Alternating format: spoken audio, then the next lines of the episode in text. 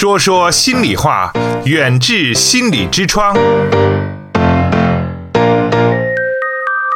请关注远志心理的微信号，方法是在手机微信中点击右上方的加号，添加朋友，找到最下方的公众号，然后搜索“远志心理”，就可以找到远志心理严家民的微信公众号。关注后，按照提示回复关键字“严家民”或“代金券”，即可收获更多惊喜。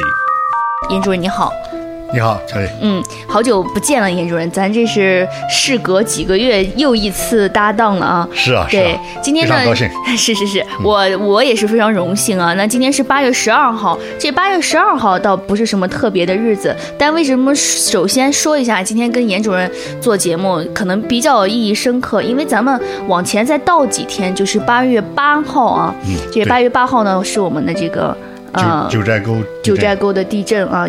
然后呢也牵动了我们很多的这个大家的心，尤其是有很多的这个我们也了解到了，当天的上午啊，八月八号这个接收到地震之后呢，八月这个九号的上午，我们的不管是我们的大伟热线，还是一路领先等等吧，我们所有的这个主持人，还有我们的记者和我们的帮办都关注到了我们地震的事情，包括我们的新疆的地震也是在八月九号的上午发生的啊。对对那对，尤尤其是到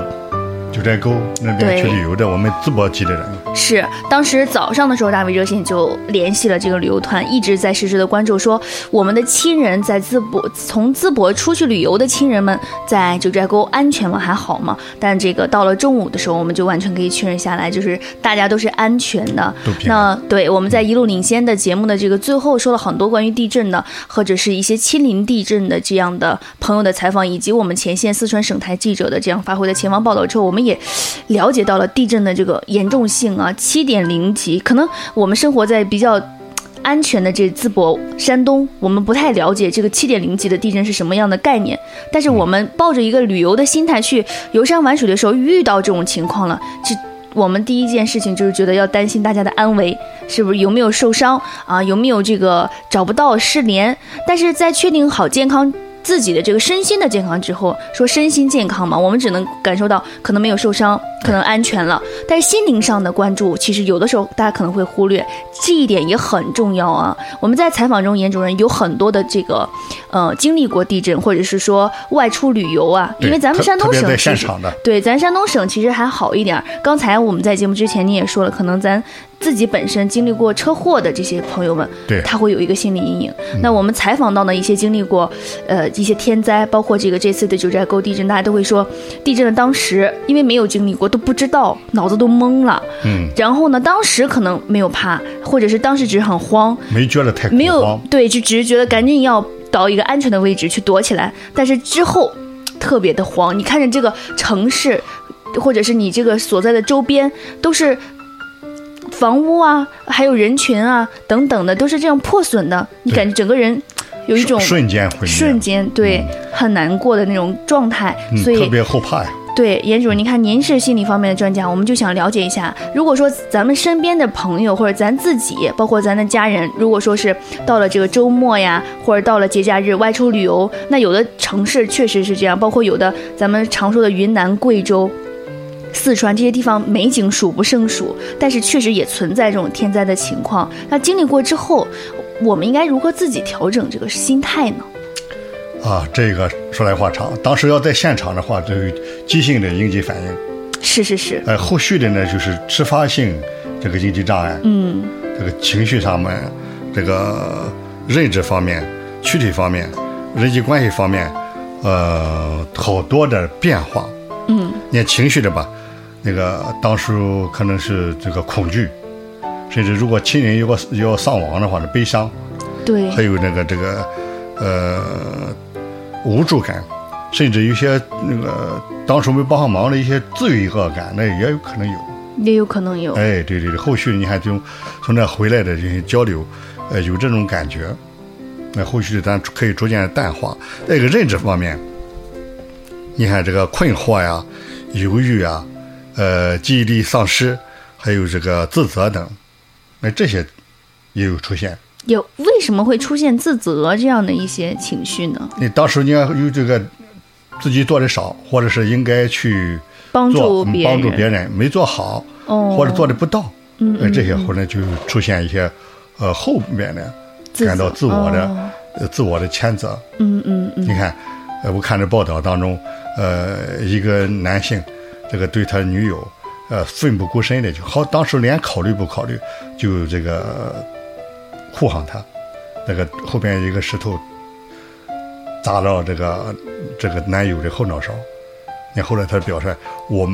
回去就和他结婚。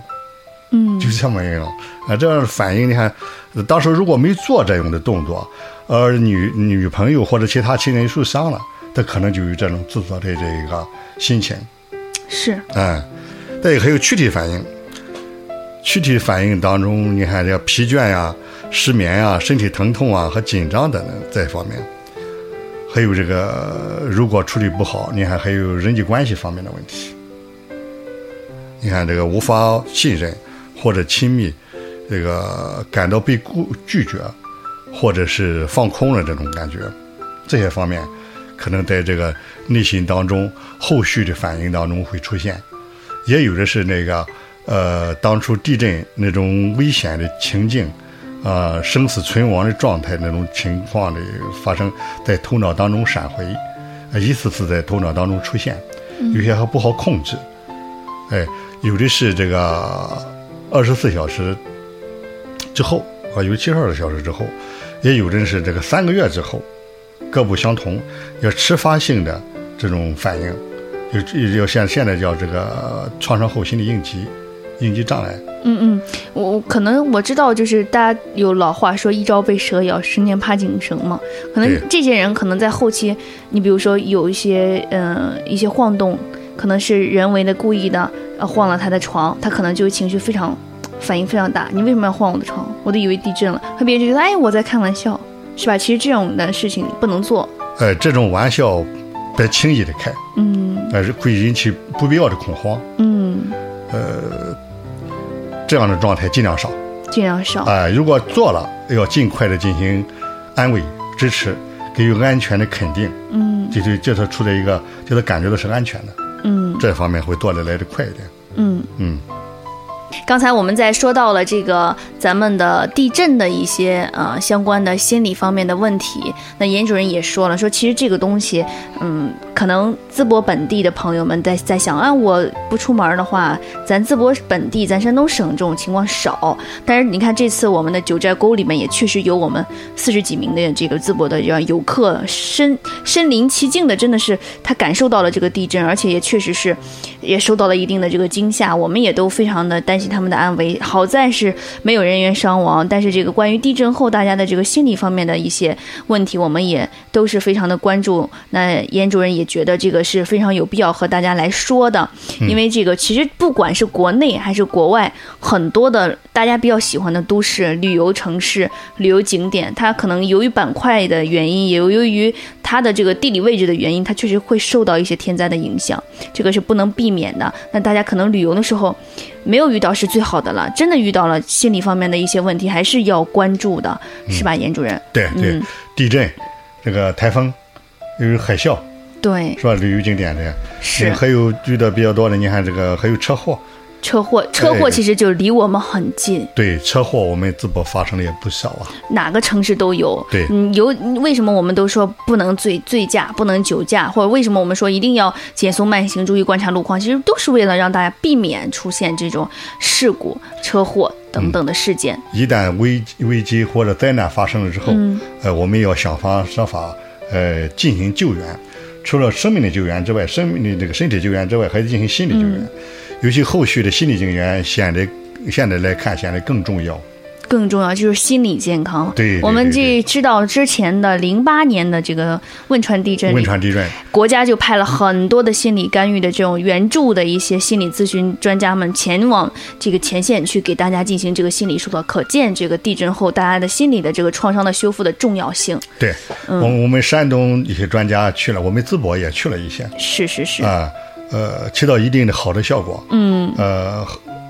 一开始没有多少非常严格的组织和没有多少数数次序，后来组织的越来越好。是，哎，所以说这个还是非常重要的。对对对对对，有序救援，有序救援，不要乱。除了有我们的这个救死扶伤的医生，还要有我们抚平大家心灵创伤的心理讲师们。对对对对对。那刚刚严主任也跟我说了，说这个咱们初步处理心理危机，就是包括一些，就是咱大家知道的一些不安的情绪、一些状况，是有一些原则要注意的，是吗？对呀，嗯，这些原则，尤其是对救援的工作者或者广大的参与者啊，要注意的。嗯，呃，避免这个被救援者二次受伤。你看，一个救援的过去了，另一个救援又来了，嗯，再做心理干预，有可能给这个被救援者增加负担，嗯，哎，甚至害怕、恐慌。以前在四川汶川地震的时候就出现这种情况，嗯，呃，一个女孩，呃，六次，一天做六次的心理危机救援，这就非常不利了。过多也不好，哎，过犹不及，哎，所以说要遵循一些原则，嗯，也可以考虑这个这么一些原则，呃，第一个呢，要考虑一下这个救援人员需要自身衡量自身的状况，确定目前自己的情绪、想法，呃，以及自控能力均处于一个良好的工作状态，并且有充分的时间投入到这个救援工作当中去，这是第一。第二呢，需要表示对受灾者隐私的尊重，也就是说，有些事情隐私是保密的，在心理咨询的一个重要原则。保证安全与建立信赖是心理危机、心理救援的一个重一个重点。嗯嗯，这是第二。第三，呃，聆听受灾者或者被救援者，呃，对这场灾害及主观痛苦的诉说，但不增强也不排斥，呃，听他说。重要的是倾听。第四，呃，被救给被救援者从他的这个角度来看这个危机，特别是个灾害，这个是怎么对他给他造成影响？如灾害虽然可不不可避免，但是终将过去。这个这些人生可能如果处理的好，可能还有益，给别人也带来一些帮助。啊，把这个感受说给别人，呃，给人增加防范和规避的这方面的经验。第五，呃，引导这个被救援者重拾对心理挫折这方面的这个应对技巧，并且给予这个信心和这个坚定的这个支持。嗯嗯，这是这是第五点呢。第六点呢，这个提高对当下的这个觉察能力，包括自身情绪及外界的环境。避免陷入这个呆滞的状态，也就是麻木的状态，没什么反应，而且这个对外界的这个反应比较迟钝，啊，这个持续时间不宜过长。嗯嗯。第七个方面呢，这个要熟悉这个现在的生态系统，寻求度过这个难关的呃现实的有用的方法。呃，第八个呢，就是得和这个救援者或者被救援者建立这个心理契约，呃，彼此能够真诚的沟通，而且能够达到这个心心相印的状态会更好，成为朋友，成为知心朋友。嗯啊，嗯，还有呢是这个救援人员，嗯，一般不以单兵作战，不是一个人去。啊，背后需要心理咨询，呃，或者是心理咨询的专业的团队来支持。嗯嗯，呃，这一点非常重要。呃，有些时候啊，可以出现一些呃问题，呃，也得需要一些防范和规避的。嗯，是，确实是这样。那广广告之后呢，我们再来跟大家说一下，对于这个经历过一些呃地震啊，包括说一些天灾之后的人，我们应该如何跟他更好的沟通？远志心理用中医打开中国人的心灵之窗。那刚刚呢，严主任也说到了很多，包括我们身边的人和这个心理咨询师在面对这个处理心理危机的时候的原则。那在这里，其实想问一下严主任，你看，比如说我们呃前段时间关注的九寨沟的地震之后呢，我们也有了解到我们的淄博的亲人。已经平安了，得到了这样的一个消息，已经在往回赶的路上了。那身为家人，打个比方，就是说我们，比如说，如果说这是我们的身边的朋友遇到这个事儿，我的第一反应就肯定打电话给他，问他到底有没有事儿。他可能会告诉我没事儿，但是他可能会在电话那边哭。但我下一次我肯定他回来之后，我要当面再见到他的。那我见到他之后，我该怎么和他沟通呢？我该怎么说呢？我我有时候其实人就是这样的，你会好奇他在那到底经历了什么，地震到底是什么样的？我没经历过，我想知道。会不会我说这些话又刺激到他了？那如果说我不问这些问题，我见了他，那我我又要去安慰他，一直在说啊，你没事儿，怎么怎么样？嗯，你很坚强，怎么怎么样？嗯，这个说这样的话，又到底有没有用呢？所以这些这些问题其实都很让我疑惑。嗯，就是有些原则，有技巧。嗯，是是吧？这个先问安全，是吧？再关心他的一些具体的一些细节。啊，你看。这时候啊，这个仔细倾听和交流是最重要的，不光是问，更重要的是倾听和交流。嗯，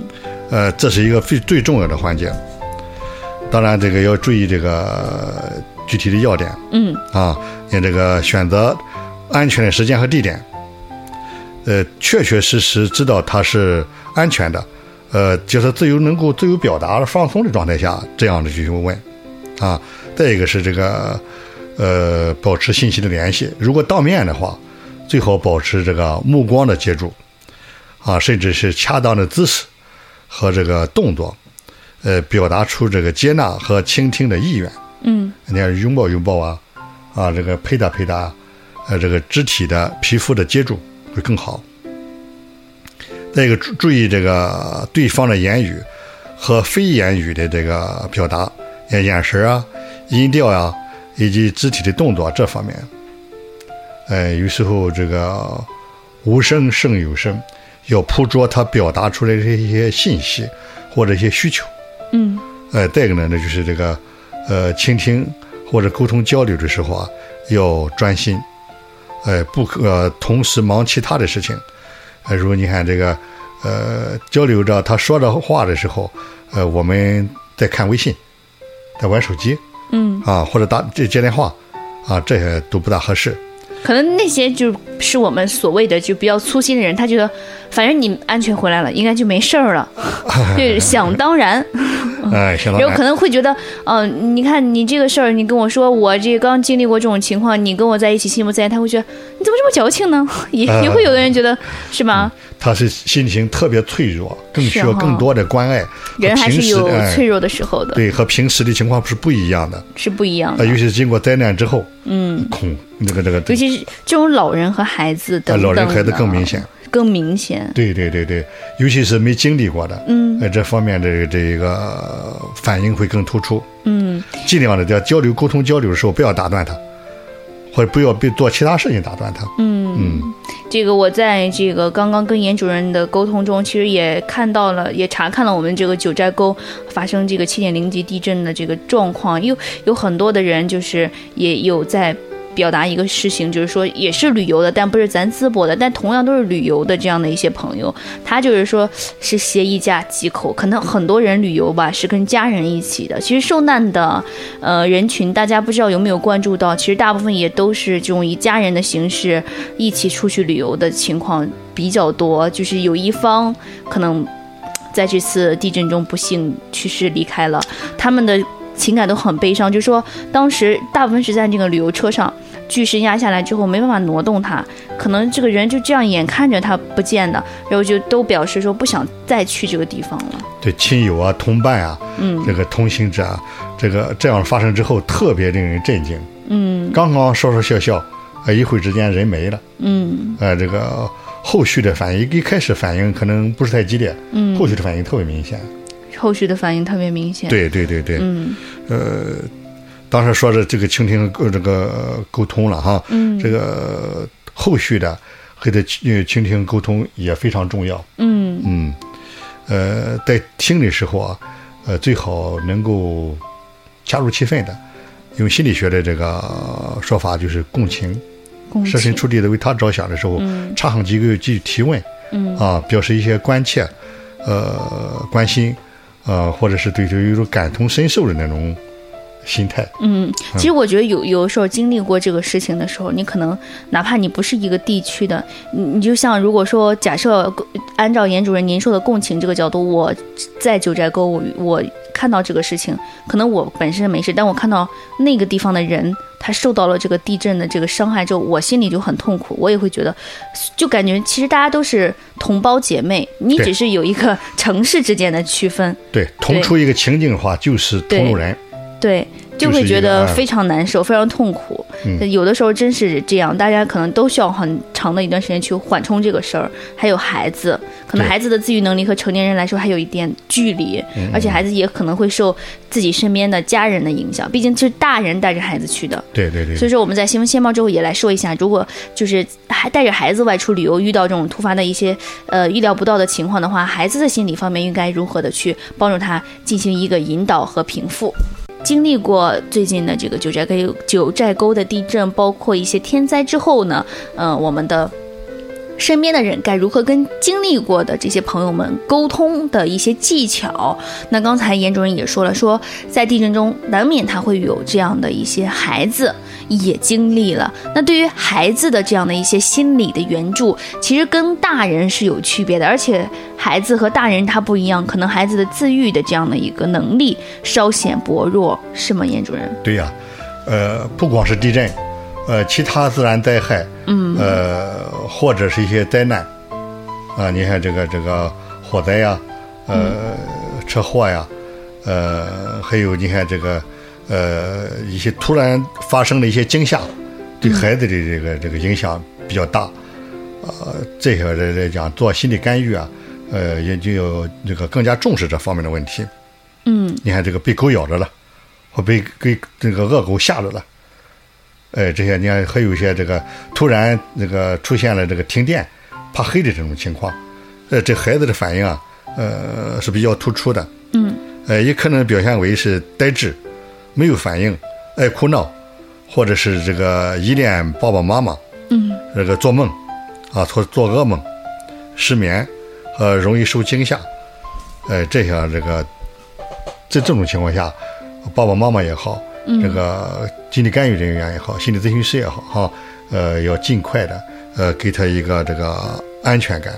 让他相信他是安全的，嗯而且进行一个呃比较好的保护。呃，后来你要如果发生一旦是这个一些这个这样的突发的事件，呃，自然灾害或者是这个这个呃大的惊吓之后，儿童可以有时候可能表表现的这个故意这个惹大人生气，呃，一直诉说呃意外发生的经过，呃玩耍时这是这个灾害发生重演，嗯。啊，这些要这个要听听了解他的诉说，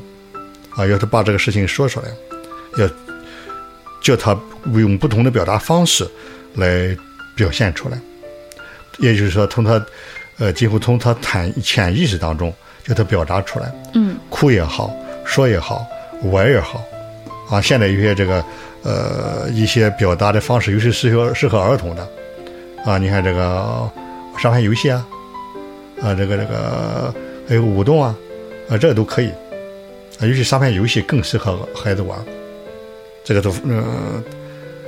更好的用起来。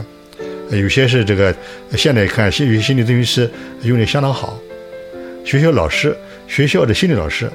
呃也做的不错了，也可以这个广泛的应用。如果和家长一块来玩，会更有益。当然，这个恢复生活、稳定状态，而且是稳定他的情绪，这个寻求一个更多的安全感和归属感，嗯，是心理救援人员、心理咨询师，甚至是爸爸妈妈更应该重视的。所以说这个还是很有很多的技巧的，就是通过严主任您这样一说才了解到啊。嗯，对。那对于这个孩子的这样的一些心理的疏导，其实家家长还是要有足够的耐心的。嗯，你看他要特别粘人，嗯或特别的有些事情，呃，抱着爸爸妈妈不离开，嗯和不走，啊，这些情况来讲就高度重视。嗯，这说明如果说家长不好解决的话，是不是要带到专业哎，的？对，到专业的这个机构嗯或找专业的人员是可以的。嗯哎，他说不明白，呃，有明白的及时进行一些呃帮助和支持，嗯，是完全可以的。远志心理健康服务包括中西医结合的心理诊治和咨询，大中小学生的心理健康辅导，国家心理咨询师、中医心理师培训和心理健康讲座。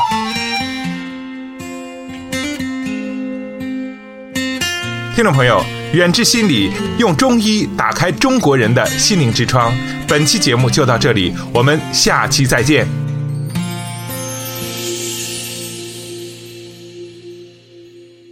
没有星星的夜空，没有话题能补充，太多承诺从指缝中流走，不敢奢求什么。回忆将我们扣留，一瞬间亲吻的时候，一切就好像轮回般朦胧。心动渐渐的失控，是否两个人足够捕捉爱的尽头？闭上了眼睛，记得你的笑容，幸福的从容，将灵魂都掏空，享受一分钟的感动。是否爱上一个人，不问明天过后，山明和水秀，不比你有看头。牵着你的手，一直走到最后，这一刻怎么回头？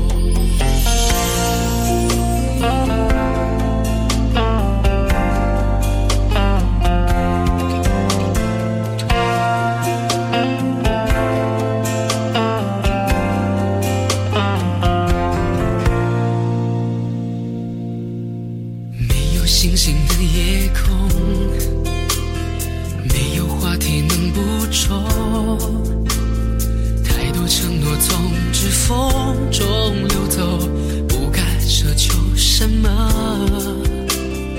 回忆将我们扣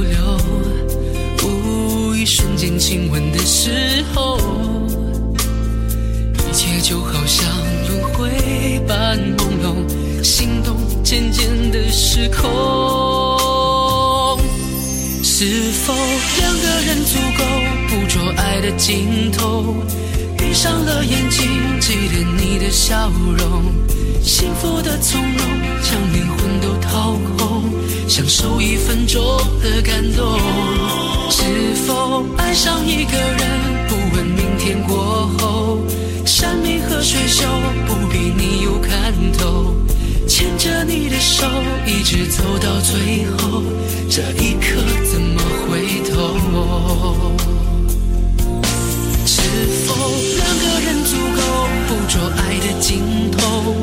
闭上了眼睛，记得你的笑容，幸福的从容，将灵魂都掏空，享受一分钟的感动。